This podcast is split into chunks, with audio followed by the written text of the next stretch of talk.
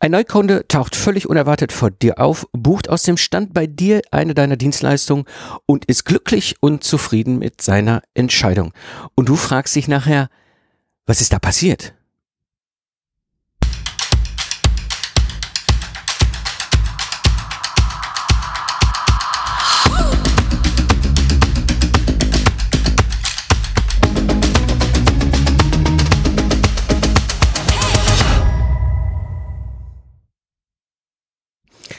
Hallo Independent Professionals und freiberufliche Unternehmer. Am Mikrofon ist wieder Mike Pfingsten, Mentor, Autor und Gründer der Productize Service Mastermind. Ich helfe dir dabei, aus deiner freiberuflichen Dienstleistung eine geölte Maschine zu machen, damit du wieder Zeit hast für die wichtigen Dinge im Leben, ohne auf ein sechsstelliges Einkommen zu verzichten. In der heutigen Episode sprechen wir ein im Marketing und Vertrieb wenig bekannten Erfolgsfaktor, der bei deiner Akquise einen richtig großen Unterschied macht. Ja, unsere Liebe, unsere Hassliebe verkaufen. Verkaufen ist ja so ein Thema. Ich weiß das aus der eigenen Erfahrung. Ich weiß das aus der Erfahrung hier mit der äh, Community. Das ist oft was, was gerade in unserem Professionals-Kontext nicht so der beliebteste Sport ist. Ich kann mich noch gut dran erinnern, als ich mich 2005 selbstständig gemacht habe und mein erstes Gespräch über mein Angebot bei meinem neuen Kunden, meinem ersten Kunden hatte mit dem Einkauf. Da habe ich ganz, ganz viel gelernt. Und auch später war es so, dass ich immer dieses Thema Akquise, Vertrieb, Marketing, ja, gemacht habe. Das macht also schon Marketing Spaß, mein Wissen zu teilen und, und meine Erfahrung weiterzugeben. Aber gerade wenn es um das Thema Akquise, Vertrieb ging, ah, na, das ist nicht so der beliebteste Sport. Ich habe damals die Zeit mir genommen, ich habe mir wahnsinnig viel Ausbildung in diesem Bereich gegönnt, war habe auch ganz bewusst damals zwischen 2005 und 2010 in unserem 15-Mann Ingenieurbüro die in der Geschäftsführung die Rolle Marketing Vertrieb übernommen um einfach auch da eine gewisse Routine zu bekommen. Und dabei ist mir aber etwas aufgefallen, später mit der Zeit, als ich da ausgestiegen bin, 2010 und dann wieder als Solo-Show losgezogen bin, als freiberuflicher Ingenieur. Ähm, denn die Frage, die ja immer im Raum stand für mich, wie kann ich ihn jetzt akquirieren, ohne das Gefühl zu haben, beim Kunden salesy zu sein? Und das ist ein Punkt und der wesentlich mit reinspielt, nämlich wenn es darum geht, da gibt es oft so drei nicht bekannte Gründe, die du auch selten in diesen ganzen Vertriebstrainings und Büchern und was ich nicht alles gelesen habe, dort liest. Das ist nämlich etwas, was nochmal ein ganz anderer Aspekt ist, gerade in diesem Bereich Vertrieb und Marketing oder Vertrieb und Akquise. Um da einzusteigen, würde ich erstmal so einen Aspekt mal rausgreifen, der ist ganz spannend, weil der uns oft gar nicht so richtig bewusst ist. Und zwar ist es erstmal die grundsätzliche Frage, warum kaufen Sie nicht bei dir? Ja? Mm. Der Punkt ist nämlich, und das ist etwas, was ich auch auf die ganz harte Tour in meinen ersten Jahren der Selbstständigkeit damals gelernt habe, Sie kaufen nicht wirklich unsere Expertise. Ja? Weil unsere Expertise, die wird erstmal grundsätzlich vorausgesetzt. Der Punkt ist nämlich der, unsere Interessenten, die sich für unsere Expertise und unsere Leistungen interessieren, die können nicht wirklich intelligent beurteilen, ob wir wirklich die Expertise haben. Ja, das ist, das ist etwas, was wir einfach immer im Hinterkopf haben müssen. Und das geht uns ja genauso, wenn wir mit anderen Expertinnen und Experten zu tun haben. Ja, Meisterin, Meister ihres Fass. Ich bin nicht Profi. Ich kann da nicht in den Kopf gucken. Ja, und ich kann das am Ende auch nicht ich sag mal, rational, logisch, intelligent prüfen, ob wirklich in diesem Kopf diese Expertise ex existiert. Das heißt, eigentlich kaufen Sie nicht unsere Expertise, Sie setzen sie voraus, Sie müssen sie sogar voraussetzen, um überhaupt diesen Kauf um, in Betracht zu ziehen. Ja. Das, das Problem ist, das hört sich aber jetzt ja eigentlich nicht logisch an, weil wir laufen ja hier rum und machen ja unser Ding und ne, du bist ja Meisterin oder Meister deines Fachs und natürlich haben wir auch alle einen akademischen Background in irgendeiner Form vielleicht an der Uni gesehen. Ja, das heißt, wir wissen genau zu dem Thema, was wir machen, 10.000 Stunden, wir sind Meisterin, Meister. Ja, und das ist völlig außer Frage, dass wir absolute Expertise zu unserem Bereich haben. Wir sind die Go-To-Person eigentlich, was dieses Thema angeht. Äh, und Jetzt gibt's da ja auch andere Meisterinnen, Meistern deines Fachs. Ist bisher nicht der einzige, bin ich ja auch nicht. Ja, da draußen gibt's noch andere, ja, äh, die das Gleiche können und äh, genauso diese Expertise haben. Ja, also da gibt's mit Sicherheit da draußen einen zweiten Mike. Ja, der hat einen Background als Ingenieur, der hat ein Business aufgebaut, der hat ein Business verkauft, der hat dieses ganze Thema Product as Service für sich entdeckt. Spiegel gleich neben mich stellen.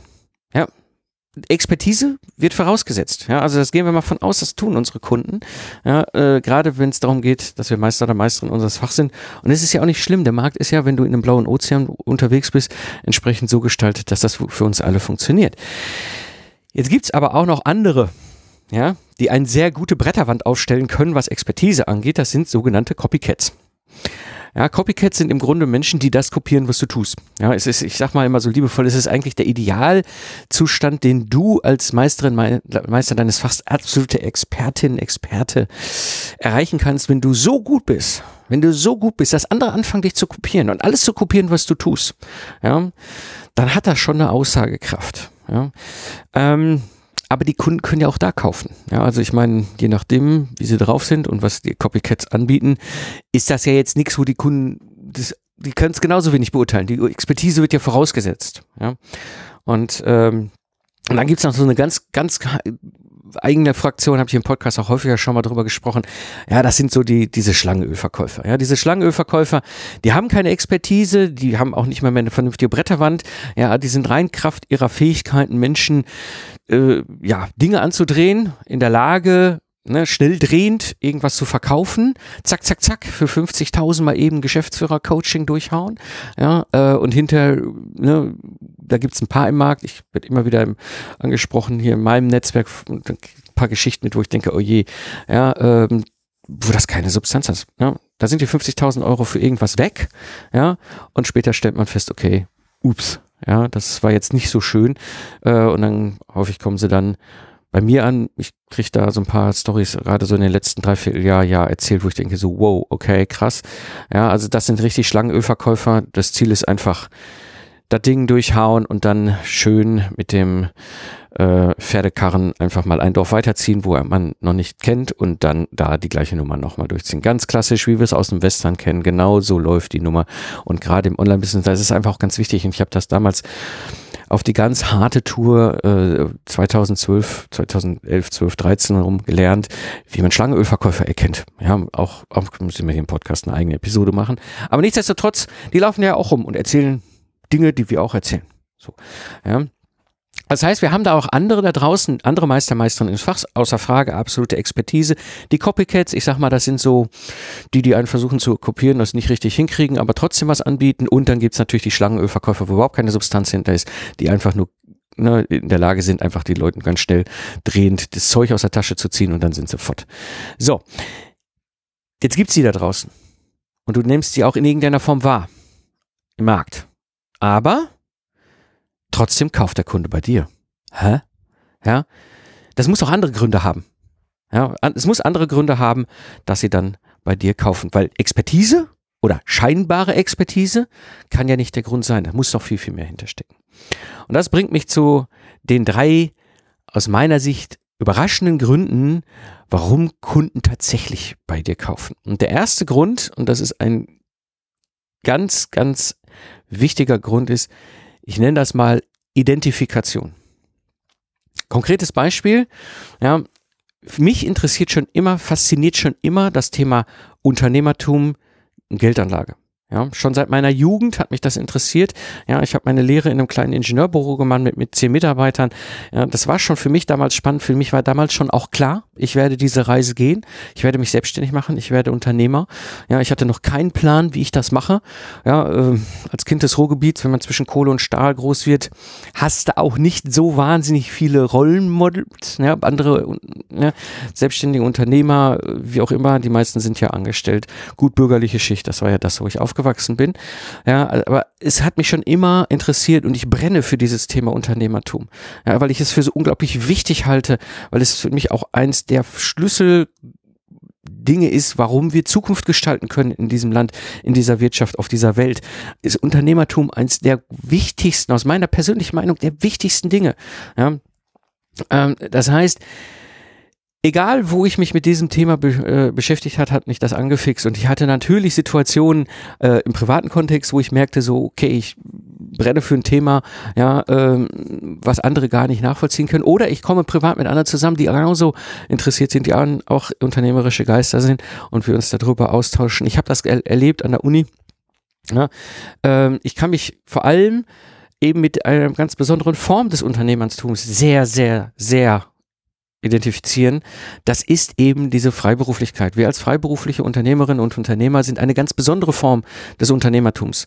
Ja, wir sind keine Freelancer. Wir sind Unternehmer. Wir bauen ein System auf, wir bauen Unternehmen auf. Es kann sein, dass wir unser meisterliches Handwerk lieben und dann dieses System, was wir aufbauen, was wir nutzen, diese Unternehmung, dieses Geschäftsmodell, dieses digitale Geschäftsmodell eines Product Service zum Beispiel, gibt noch andere, aber diese, diese freiberufliche Geschäftsmodell aufbauen und, und, und damit eine ganz besondere Form äh, unter, im Unternehmertum darstellen. Und diese besondere Form finde ich so wahnsinnig äh, spannend, weil wir schaffen uns nicht einfach einen Job, auf dem wir arbeiten und dafür Stunden oder Tagessätze bekommen, sondern wir bauen uns einen Business, den wir, wenn wir Bock haben, auch skalieren können und all diese Dinge, wie es andere Unternehmerinnen und Unternehmer eben auch tun. Ja, und das merkte ich dann an der Uni, als es um das Thema ja Gründer Themen ging. Ne? Also dieses Ganze, wo ich dann merkte, so ja, also dieses äh, ähm, Startup, Startup, Startup und ja, hol dir dann VC-Money rein, 15 Mitarbeiter, hau, hau, das Geld durch und schnapp den Teil des Kuchens und dann verkaufst den ganzen Kram später und machst die ganzen Venture Capital glücklich und so weiter. Das war nicht meine Welt. Ich sagte, merkte damals auch schon, okay, es gibt noch andere Formen des Unternehmertums und damals war es mir auch noch gar nicht so klar, dieses, dieses Freiberufliche, dass das ist, wofür ich so brenne und wo ich mich so auch identifizieren kann. Das ist ein Thema, weißt du, wo ich nachts für aufstehe, ja, dieses, dieses, weil ich es selber auch erlebt habe, ja, was es bedeutet, freiberuflich, Freiberufler zu sein, ja, aber eben, was es auch bedeutet und eben diesen Schritt zu machen, wie ich ihn 2015 dann auch gemacht habe, raus aus diesem goldenen Hamsterrad. Also dieses wieder frei und selbstbestimmt arbeiten, ja, diese, dieses, dieses digitale Geschäftsmodell entdeckt habe, Productized Service, mit dieser unglaublichen Tiefe, die dahinter steckt.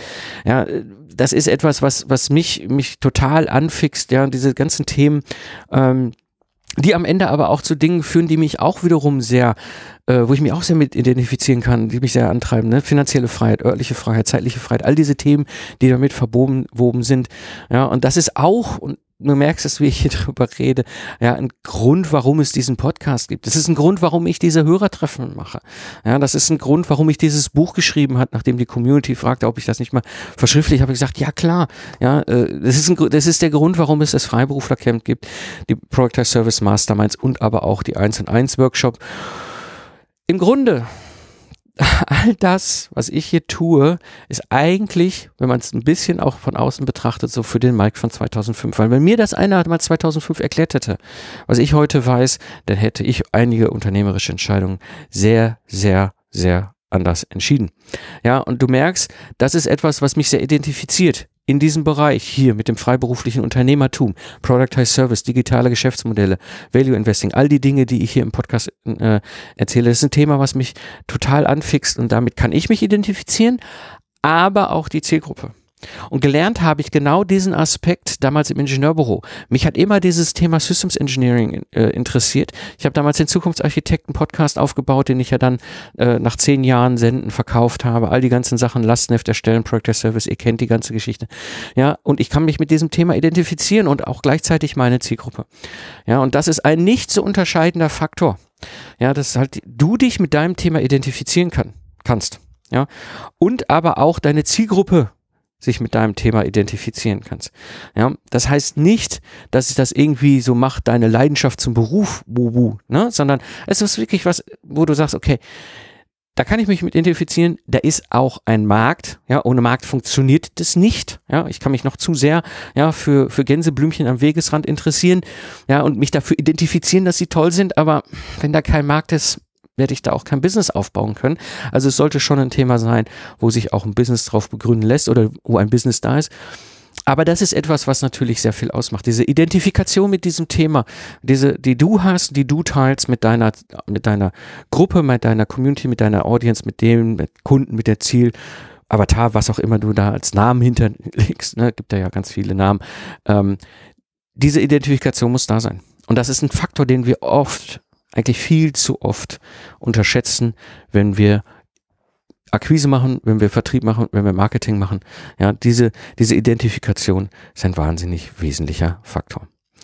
Dann gibt es noch einen zweiten Faktor, der das Ganze äh, sehr prägt und auch oft oder eigentlich gar nicht wirklich äh, drüber gesprochen wird, wenn man sich so mit dem Thema Marketing und Vertrieb in Büchern und anderen Podcasts und wo, was ich nicht alles reingezogen habe und Schulung mir gegönnt habe. Das ist etwas gerade in unserem Kontext, ich nenne es mal sympathischer Experte. Das dockt so ein bisschen an dieses Thema an, ja, die Kunden setzen ja voraus, dass wir die Expertise haben. Ja, dass wir eben in der Lage sind, als Meister, als Meisterin dieses Handwerk perfekt auf einem meisterlichen Level auch auszuführen, diese Dienstleistung zu liefern, ja, das Problem vom Kunden zu lösen. Alles gar keine Frage. Ja. Und wir mögen uns auch damit identifizieren, was wir da tun. Ja, das auch außer Frage. Der Punkt ist allerdings der, du musst etwas weiteres mitbringen und das macht dieses Element so unglaublich wichtig. Ja, und wenn wir es wissen und aktiv auch betrachten, dann hilft es uns sehr äh, wenn wir neue Aufträge akquirieren oder auch bestehende Kunden äh, äh, glücklich machen, dass wir Folgeprobleme äh, lösen können mit und Folgeaufträgen und so weiter und so weiter. Das ist dieses Thema sympathischer Experte. Denn das Problem, was ich häufig erlebe, gerade in unserem Professional-Umfeld, und da ist es egal, ob du eine One-Man-Band bist oder ob du irgendwie fünf oder zehn oder 15 Mitarbeiter hast, dieses Nerdige, was wir sehr gerne auch an uns haben, das ist ja in uns, das sind wir ja. Wir sind ja oft so, deswegen sind wir ja Experten. Ja, dieses Thema auch so nerdig zu durchdringen oder verschiedene Themen in der Kombination total nerdig zu durchdringen, ist natürlich unglaublich wichtig. Das funktioniert allerdings nur dann, ja, wenn wir auch in der Lage sind, unserem Gegenüber, dem Kunden, ja, da entsprechend auch wieder sympathisch aufzustellen. Ja, weil ich weiß noch, was ich mir die Ohren gebrochen habe in den ersten Jahren, Kunden zu akquirieren. Es stand nie zur Debatte, dass ich damals schon 2005 als der Troubleshooter im Projektmanagement in der Szene in der Automobilentwicklung bekannt war. Das war nie das Thema. Ja, es war immer natürlich für mich ein ganz wichtiger Aspekt, ja, dass ich jetzt am Ende auch für den Kunden sympathisch rüberkomme. Ja, dass, dass er mich mögen kann. Also mögen im Sinne, dass er jetzt nicht findet, Mike, der Mike ist doof. Und das ist ein ganz wichtiger Aspekt. Ja, das ist auch etwas, was ich auch dann 2012 im Februar sehr schnell gelernt habe äh, mit dem Zukunftsarchitekten, mit dem System Engineering Projektmanagement Podcast, dem ersten, den ich damals gestartet habe. Du merkst plötzlich, dass du Leute um dich rum hast, die das, die dich sympathisch finden, die, die, die, die Themen sympathisch finden, dich als Mensch sympathisch finden, die Art und Weise, aber gleichzeitig es auch Leute gibt, die gar nicht das mögen, was du tust. Ja, und das ist ein ganz wichtiger Aspekt, ja, äh, der nämlich nicht, nicht ohne ist, wenn es um Expertise geht's hier nicht. Ja, Expertise wird vorausgesetzt. Und um diesen Punkt zu adressieren, kann ich dir aus Erfahrung nur empfehlen, ganz, ganz wichtig, du musst ihre Sprache sprechen. Ohne das funktioniert's nicht. Ja, du musst die, die Sprache deines Kunden, deiner Audience, deiner Zielgruppe sprechen. Ja, wenn du diesen Schritt hinkriegst, dann hast du einen ganz, ganz wesentlichen Schritt Richtung sympathischer Experte, sympathische Expertin geschafft. Ja, ich habe das sehr, sehr krass gemerkt damals bei mir im Ingenieurbüro, als ich dann später äh, schon den Podcast hatte und dann ging es so Richtung Product as Service mit dem Lastenheft in zwei Wochen und so weiter. Wir Systemingenieure, wir reden über über technische Anforderungen, also ne, ein, ein technisches Objekt. Der Begriff der Fachbegriff Anforderung ist in unserem Kontext Requirements. Wenn wir uns untereinander unterhalten, ja, in den Projekten und auf, auf Kongressen, dann reden wir mal, ja, die, die Requirements sind gut, die Requirements sind schlecht, wir müssen Requirements Grammatik machen, Requirements hier, Requirements da, Requirements, Requirements, Requirements. Das ist für uns ein Begriff unter uns Experten, Expertinnen, der ist total gesetzt. Da gibt's Bücher zu, tolle Bücher, ja. Chris Rupp, eine, äh, eine absolute Koryphäe in diesem Bereich, ganz tolle Bücher ja, zum Thema Requirements Engineering und so weiter. Ich habe damals Bücher geschrieben, Systems Requirements und, und, und so weiter, Lastenheften. So. Ja, das, also dieser Begriff ist total klar. Unter uns, in unserer Bubble, aber nicht bei unserem Kunden. Das habe ich auf die ganz harte Tour gelernt, als ich das erste Mal damals eine neue Methode an, äh, genutzt habe, ASK heißt die, ja, im Ingenieurbüro, wo ich plötzlich feststellte, ey Capello, meine Kunden diese Entwicklungsleiter, mittelständische Hidden Champions, die ich ja mit diesem Lastenheft und dem Systems Engineering, Virtual Mentoring und so weiter adressiere, mit dem Podcast adressiert habe, die sagen nicht Requirements. Nein, die sagen Anforderungen. Dann müssen wir mal die Anforderungen runterschreiben. Dann ist die Anforderungsqualität denn auch in Ordnung. Sind die Anforderungen richtig formuliert? Und plötzlich stellte ich fest, ich rede mit meinem Fachbegriff Requirements voll an denen vorbei. Hab das geändert, hat sich viel geändert bei mir im Business. Ein Wort, ein Wort, was im Umsatz sich richtig auswirkt. Krass, ne? Also das ist, das ist das, was ich meine mit sympathischer Experte, dieses, der muss ihre Sprache sprechen. Ja, und das macht wahnsinnig viel aus. Und der Effekt, der dadurch entsteht, ist auch, du wirst es wie viel einfacher haben mit deinen, mit deinen Kunden, die dann Interesse haben an deinen Themen, an deiner, deinen Angeboten. Ja, weil das ist etwas, was ich ganz, ganz früh auch mit dem ersten Podcast auch schon gemerkt habe und hier natürlich in diesem Podcast auch habe. Ja. Es gibt Leute, die stoßen auf mich, die stolpern über mich und meine Themen und meine Story und was da alles so hintersteht. Sagen, was ist denn das für ein Idiot? Ja, war schon damals beim Zukunftsarchitekten, bei dem Ingenieur-Podcast so. Ist hier mit Sicherheit genauso. Ja. Leute, die sagen, boah, was der für ein Blödsinn erzählt, wie der das erzählt, ach du meine Güte, ja, das kann man sich doch gar nicht anhören, ist ja ganz fürchterlich. Ja, mit den Leuten werde ich eh nie Business machen. Aber die Art und Weise, wie ich bin, was ich erzähle, meine Geschichte, die ich habe und versuche auch die Themen zu erklären, dieses Wissen, diese Erfahrung weiterzugeben aus meinem ersten Business mit dem Ingenieurbüro und dem ganzen damals Online-Gehen vor zehn Jahren und so weiter. Da sind ja Themen, wo ich in der Art und Weise, wie ich es formuliere, natürlich auch eine gewisse Gruppe Menschen anspreche, ja, die eben dieses hohe Interesse haben an, an dem Thema Freiheit, unabhängig, selbstbestimmtes Arbeiten im Business aufbauen, der einen selber unterstützt und nicht selber die ganze Zeit für den Business da sein, ja, 24-7 sondern eben halt diese ganzen Themen, die da sich rund um dieses ganze Thema adressieren. Und das ist etwas, was natürlich auch ganz viel ausmacht. Also diese Sprache sprechen. Und jetzt kommt noch ein ganz, ganz wichtiger zweiter Aspekt dabei. Ja, ähm, Jetzt musst du noch etwas dazu packen. Manche machen das bewusst, manche machen das unbewusst. Du musst in irgendeiner Form anders sein, unique sein. Ja, und das ist etwas, was, was dann nämlich noch sehr viel stärker dieses Thema sympathischer äh, Experte, sympathische Expertin prägt und damit auch dich nochmal unterscheidet und du auch nochmal unterscheidest, finden die Leute das, was du tust, wirklich super oder nicht. Ja. Ähm, und das, das ist halt eben dieses, dieses Anderssein. Ja, und damit meine ich jetzt nicht, dass du irgendwie plötzlich jetzt mit grünen Haaren durch die Gegend laufen musst. Kannst du machen, wird mit Sicherheit helfen. Ich meine, Investment Punk ist so ein Beispiel. Ja, der Kerl ist ja aus Österreich, ein Wiener, glaube ich, ne? Der fällt ja total auf, wenn er wie so ein Punker vor Investmentleuten äh, da auf der Bühne steht und sein Wissen da und Vorträge hält und all diese ganzen Sachen. Das kann man machen. Das ist dann natürlich auch eine Figur. Ja, ich Ne? Aber anders sein kann in ganz verschiedenen Arten vorkommen. Super Beispiel Bernd Gerob mit, mit seinem Buhmann, ja, dieser, dieser Anti- Leadership-Figur, die er entwickelt hat. Solche Sachen. Das ist natürlich aufwendiger, aber es kann auch einfach sein, dass du anders bist in dem, wie du die Dinge denkst, wie du Dinge mit verknüpfst. Ja, ich bringe hier ganz viele verschiedene Aspekte in dieses ganze Thema freiberufliches Unternehmertum. Es ist nicht nur Product as Service. Ja, dieses digitale Geschäftsmodell ist natürlich in der Essenz der Kern, aber da drumherum habe ich natürlich noch ganz viele andere Themen, die damit reinspielen. Das ganze Thema Value Investing, was mich interessiert.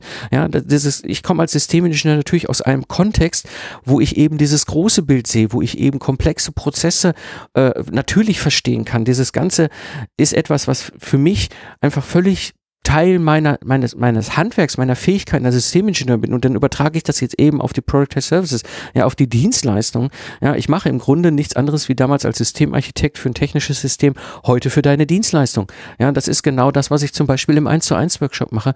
Das ist für mich vom Feeling, vom Handwerk, von dem, was ich tue, identisch. Ja, ich bin als Systemingenieur, als Systemarchitekt im technischen Kontext genauso vorgegangen äh, und habe genauso auch technische Systeme entworfen und so entwerfe ich eben halt deine Dienstleistungen in Product as Service, sodass du da so eine geölte Maschine hast, die am Ende da für dich arbeitet und dir diese Freiheit gibt und all diese Dinge.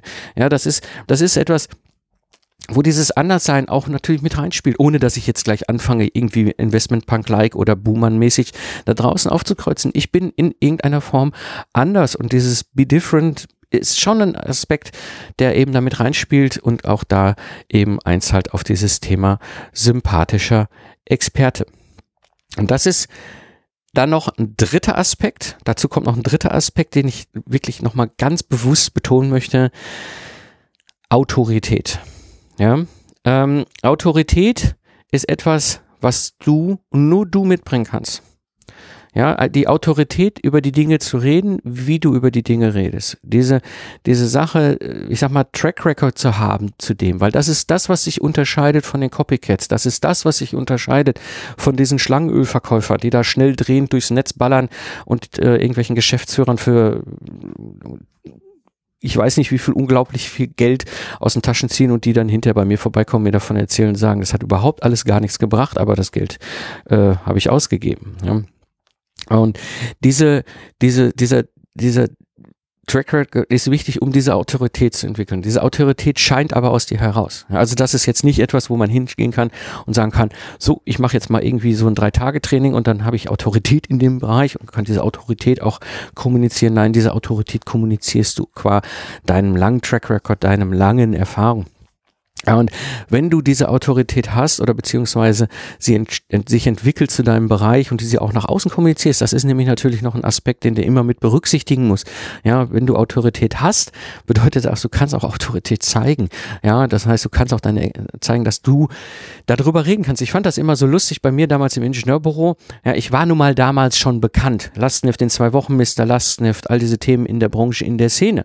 Ja, und dann stehen trotzdem Menschen vor einem und will einem einem eine Grundsatzdiskussion führen über den Sinn und Unsinn eines Lastenheftes. Und dass man das alles nicht braucht, steht vor mir. Ich habe schon Jahre den Zukunftsarchitekten gesendet. Ja. Ich bin in der Szene total bekannt zu diesem Thema. Und dann will einer mit mir darüber eine Diskussion anfangen. Dann ist es natürlich Teil der Autorität, dass ich eine geile Story damals mal gehabt habe, wo ich dann einem so einem Entwicklungsleiter gesagt habe, ist überhaupt gar kein Thema machen Sie ruhig weiter. Finde ich total super, machen Sie gerne weiter. Ich bin Troubleshooter AD, ja, aber ich kenne aus der Szene noch ein paar gute Kollegen, die sind auch aktiv, also in zwei Jahren, wenn ihr Projekt dann so richtig in die Mauer gerannt ist, weil sie kein Lastenheft haben.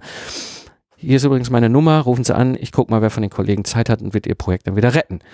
Der hat so eine rote eine rote Bombe gekriegt, so einen roten Kopf, der war richtig sauer, aber am Ende ist es das. Weißt du, ich habe die Autorität, denen das zu sagen. Ich habe die Autorität und damit hast du sie auch, weil du in deinem Bereich genau diese Autorität auch hast und du darfst sie auch gerne nach außen. Und diese Autorität ist auch ein ganz wichtiger Faktor. Ja. Jetzt hört sich das komisch an. Man lernt ja so in diesen ganzen Vertriebstrainings und Büchern und Launch vom Walker und you, you name it, was man da draußen alles online und offline zum Thema Vertrieb und Akquise hört. Alle möglichen Dinge. Techniken, Methoden, was man nicht, aber diese drei Dinge habe ich irgendwann für mich selber festgestellt, wo ich denke so, ach, ne, das ist eigentlich das, was ganz, ganz viel ausmacht. Denn ich hatte plötzlich die Situation, ja, dass, dass Leute einfach auf mich zukamen, wo ich denke, hoch, wo kommen die denn her? Ja, ja, dass ich, dass ich, dass ich äh, auch auch plötzlich eingeladen wurde, Vorträge zu halten. Ja, äh, habe dann, ich habe dann Vorträge damals vor zehn Jahren schon Solopreneur Day vom äh, Anfried Konter Grumberg gemacht. Ich habe Gründertagung vor der RWTH Aachen mache ich regelmäßig einen Vortrag, weil mir da was schon wichtig ist, ne, dass da mal da auch schon in diesem Bereich, wo die Studenten sich für das Thema Unternehmertum interessieren, auch einfach dieses Bewusstsein geschärft wird. Naja, Moment, neben dem Startup, Startup, Startup Geschäftsmodell und diesem Zeit gegen Geld Goldenen Hamsterrad Geschäftsmodell gibt es für uns Professionals noch ein drittes und das ist ein Product as Service. Hat mir damals keiner erzählt, als ich an der Uni war, vor, vor über 20 Jahren. Ja, also das, das sind so Aspekte, wo ich dann, das, aber auch eben zum Beispiel, wo ich eingeladen werde in andere Interviews, ja, um über die verschiedenen Themen zu sprechen. Und wie das Ganze wirkt, mal als konkretes Beispiel, was jeder von uns kennt und einfach auch nochmal sich da äh, einen, einen schönen Einblick gewinnen kann. Konkretes Beispiel. Professor Dr. Harald Lesch. Kennst du den? Harald Lesch, ZDF, ja, Lesch Kosmos und so weiter, der ist ja aus München, Professor für Astrophysik, ja, wenn er mich jetzt hört oder andere, die ihn kennen, dann schlagen sie mich tot, das ist wahrscheinlich nochmal eine ganz andere Sparte im Bereich äh, Astronomie und so weiter, aber auf jeden Fall Weltraum. So, äh, Warum erzähle ich diese Geschichte? Über Lesch bin ich gestolpert von, ach, ich weiß gar nicht, über 20 Jahren. Ich meine, ich, ich, so richtig genau, wann ich ihn das erste Mal in meine Wege gekreuzt hat, weiß ich nicht. Der Witz war, ähm, er hat damals äh, im Bayerischen Rundfunk zwei Dinge gemacht. Das eine war, da kann ich mich noch super gut dran erinnern, er hat Dinge zum Thema Weltraum und Physik erklärt. Das fand ich total spannend. Ne? Da kommt wieder der Mike und der Systemingenieur und das Interesse dazu, mich interessieren halt Systeme und eins der größten Systeme ist, hm, das Universum. Aha, so, also interessiert mich auch das. Ja, ähm, und, und, und ich finde es halt spannend. So, und dann stand da so ein, so ein Typ vor so einer grünen Kreidetafel und so alten Schulbänken aus den 1940er, 1950er Jahren und erklärte mit einem Stück Kreide auf einer Tafel innerhalb von zehn Minuten, Viertelstunde, glaube ich, war das so in dieser Größenordnung, einen Aspekt. Ja, total faszinierend, die Art und Weise, wie er das gemacht hat, aber er sprach immer von seinem fachlichen Thema. Ja, er sprach immer über dieses eine Thema, ja, was, was er halt beherrscht. Astrophysik, Universum, all diese Themen, die da drin sind. Nur das, ja, nichts anderes. Aber dann super spannend, auch super spannend, wie er es erklärt hat. Er hat sofort, bei mir ist er sofort eingeschlagen auf, auf allen drei Ebenen. Ja, ich konnte mich mit dem Thema und dem, was er da erzählt, identifizieren. Weltraum, ja, auch wenn ich als Ingenieur jetzt nicht der geborene Physiker bin, das ist nochmal eine ganz andere Sparte, auch wenn ihr sagt, ja, Ingenieure, Physik ist doch für euch einfach. Naja, das ist nochmal eine ganz andere Welt. Nichtsdestotrotz kann ich den Zugang dazu finden, aber das ist so dieses, ich konnte mich mit ihm identifizieren, ich konnte mich äh, damals schon auch mit, mit dem Thema identifizieren. So. Und die Art und Weise, wie er spricht, auch wie anders er das erzählt, weil klar, ich kenne Professoren auch noch aus meiner Hochschulzeit. Ja, alter Vater. Das sah anders aus, ja, gerade Mathematik. Wir haben in den ersten drei Wochen erklärt gekriegt von unserem Mathe-Prof, ihr habt jetzt eben halt Zeit, kurz, kurz Zeit, so schnell zu schreiben wie ich, sonst habt ihr ein Problem, sonst kommt ihr mit der Mitschrift nicht mehr mit. Ja, habe ich gelernt, schnell schreiben. Das ist das, was ich aus meinem Mathe-Studium mitgenommen habe. Super schnell schreiben, indem ich so schnell schreibe, dass diese Klaue keiner außer ich lesen kann. Aber ich hatte auf jeden Fall alle meine ganzen Aufzeichnungen zu meiner Mathe-Vorlesung. Herzlichen Glückwunsch, das habe ich von meinem Mathe-Prof gelernt. Schnell schreiben, unleserlich. Ja, also, und dann kam da einer im Fernsehen, stellt sich ganz entspannt hin, schreibt er leserlich, erklärt das in einfachen Worten, also einfach im Sinne für Leute, die das interessiert. Ne, wenn dich das Thema nicht interessiert, ist das natürlich dann irgendwann auch der Zugang nicht da. Aber, aber für Leute, die das Thema interessiert, aber sie jetzt vielleicht auch nicht in tiefster Tiefe damit auseinandergesetzt haben, nachvollziehbar. Der hat mal schwarze Löcher erklärt. Da habe ich das erste Mal so, ach, spannend, ja der Typ hätte mir alles, ich glaube, bei dem hätte ich Physik eine Eins gehabt, so wie der erklärt hat. Ja, das war eine ganz, ganz eigene Art und Weise, aber eben halt, er hat genau diesen zweiten Aspekt, sympathischer Experte, voll damals bei mir adressiert. Er sprach meine Sprache und er war anders. Er war natürlich der Professor Lesch, der da im bayerischen Rundfunk zehn Minuten erzählte über irgendwas. Ja, aber die Art und Weise, wie er das gemacht hat, war so anders im Vergleich zu anderen Professoren, die ich alle kennengelernt habe in meiner Zeit im Studium. Ja. So, und dann natürlich merkte man, der hat total Autorität. Ja, also die Art und Weise, wie er über die Themen geredet hat, aber auch die Art und Weise, wie er die Sachen da rein erzählt hat, dass das totale Autorität ist. Und jetzt denkst du dir, warum erzählt der Mike, dass er da vor über 20 Jahren diesen Professor Lesch schon das erste Mal getroffen hat? Dieser Professor Lesch ist mittlerweile die, die ihn kennen, ja, sehr, hat sich sehr, sehr viel weiterentwickelt. Er hat Sendung, ich, äh, ähm, Terra X macht er, er macht dieses Flash Kosmos, er hat Bücher geschrieben. Ja, er hat damals auch schon ein, mit einem Professor aus der Philosophie, die saßen in der Pizzeria. Ja, das war Ende der 90er, Anfang der 2000er muss das gewesen sein. Ja, da saß ich abends gebannt vom Fernseher und habe eine Stunde einem Mathematik, äh, einem, einem, einem, einem Physikprofessor, Astronomie, ja, und einem Philosophieprofessor beim Essen zugesehen, wie die über über Physik und Philosophie geredet haben. Ja, total spannend. Und damit ging es nämlich auch los. Und das ist das, wo ich bei dem Lesch auch so hin will.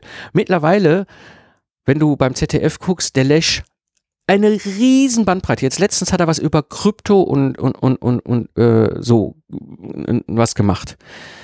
Jetzt denkst du dir natürlich, Moment, ein Astronomieprofessor macht eine Doku-Sendung, moderiert eine Doku-Sendung über Krypto der hat mittlerweile einfach ein Level erreicht, allein schon dadurch, dass er, dass er sich mit dem Themen, die er da äh, vorträgt, identifizieren kann. Man merkt das sehr stark. Ja, auch gerade wenn man ihn dann erlebt, wenn er irgendwo als äh, Vorträge hält oder freispricht, diese Themen bewegen ihn. Ja, und er ist aber immer dieser sympathische Experte. Ja, er kann, er kann ihre Sprache sprechen, unsere Sprache sprechen. Er kann eben halt, ist auch in gewisser Weise anders, wie er das Ganze äh, äh, erklärt. Ja? Und immer diese Autorität, die bei ihm mitschwingt. Und das ist das, was ich meine. Ja, das ist das, dem wenn der Lesch morgen bei mir vorbeikommen würde und mir hier auf dem Tisch irgendwie eine Schachtel legt und sagt, das ist eine Zauberbox, die kostet hm, Geld, damit löst du das X-Problem, ich würde es nicht mehr angucken. Ich würde es kaufen. Der Lash hat für mich so ein Level, dem würde ich alles abkaufen. Und das ist das, was ich meine. Ja, das ist etwas, was dann hinter passiert ist, was ich im Ingenieurbüro mit der Zeit erlebt, was ich auch hier immer wieder mal erlebe, dass wirklich äh, Kunden ankommen und nachfragen und ich denen halt was anbiete und die dann zuschlagen und sagen, super, glücklich. Und ich frage mich immer, was ist da passiert? Und was steckt da eigentlich wirklich hinter? Ja. Und das bringt mich zum Abschluss der Episode zu meinem Geheimtipp, wie du diesen Schritt in diese Richtung gehen kannst. Es gibt einen ganz einfachen Aspekt, eine ganz einfache Methode. Es gibt eine ganz, ganz einfache Sache, die du machen kannst. Zuhören. Höre deinen Kunden, deiner Audience zu. Höre, worüber sie reden. Höre, wie sie die Sachen benennen. Höre ihnen zu und lerne. Damit hast du ganz, ganz, ganz viel in der Hand, einen Riesenhebel, um an diesen Aspekten bei dir vor allem im Vertrieb und Akquise unglaublich viel zu bewegen. Und wenn dir die Episode gefallen hat, dann abonniere diesen Podcast und mache dein Smartphone zur kostenlosen Universität. Klicke einfach abonnieren in deiner Podcast-App und verpasse keine Episode mehr. Und wenn du jemanden kennst, für den der Podcast ein wichtiger Input darstellt, dann würde es mich natürlich sehr freuen, wenn du ihn weiterempfiehlst. Das war die heutige Episode im Freiberuflich Selbstständig Podcast. Ich bin Mike Pfingsten und danke dir fürs Zuhören. Lach viel und hab viel Spaß, was auch immer du gerade machst. Und so sage ich Tschüss und bis zum nächsten Mal.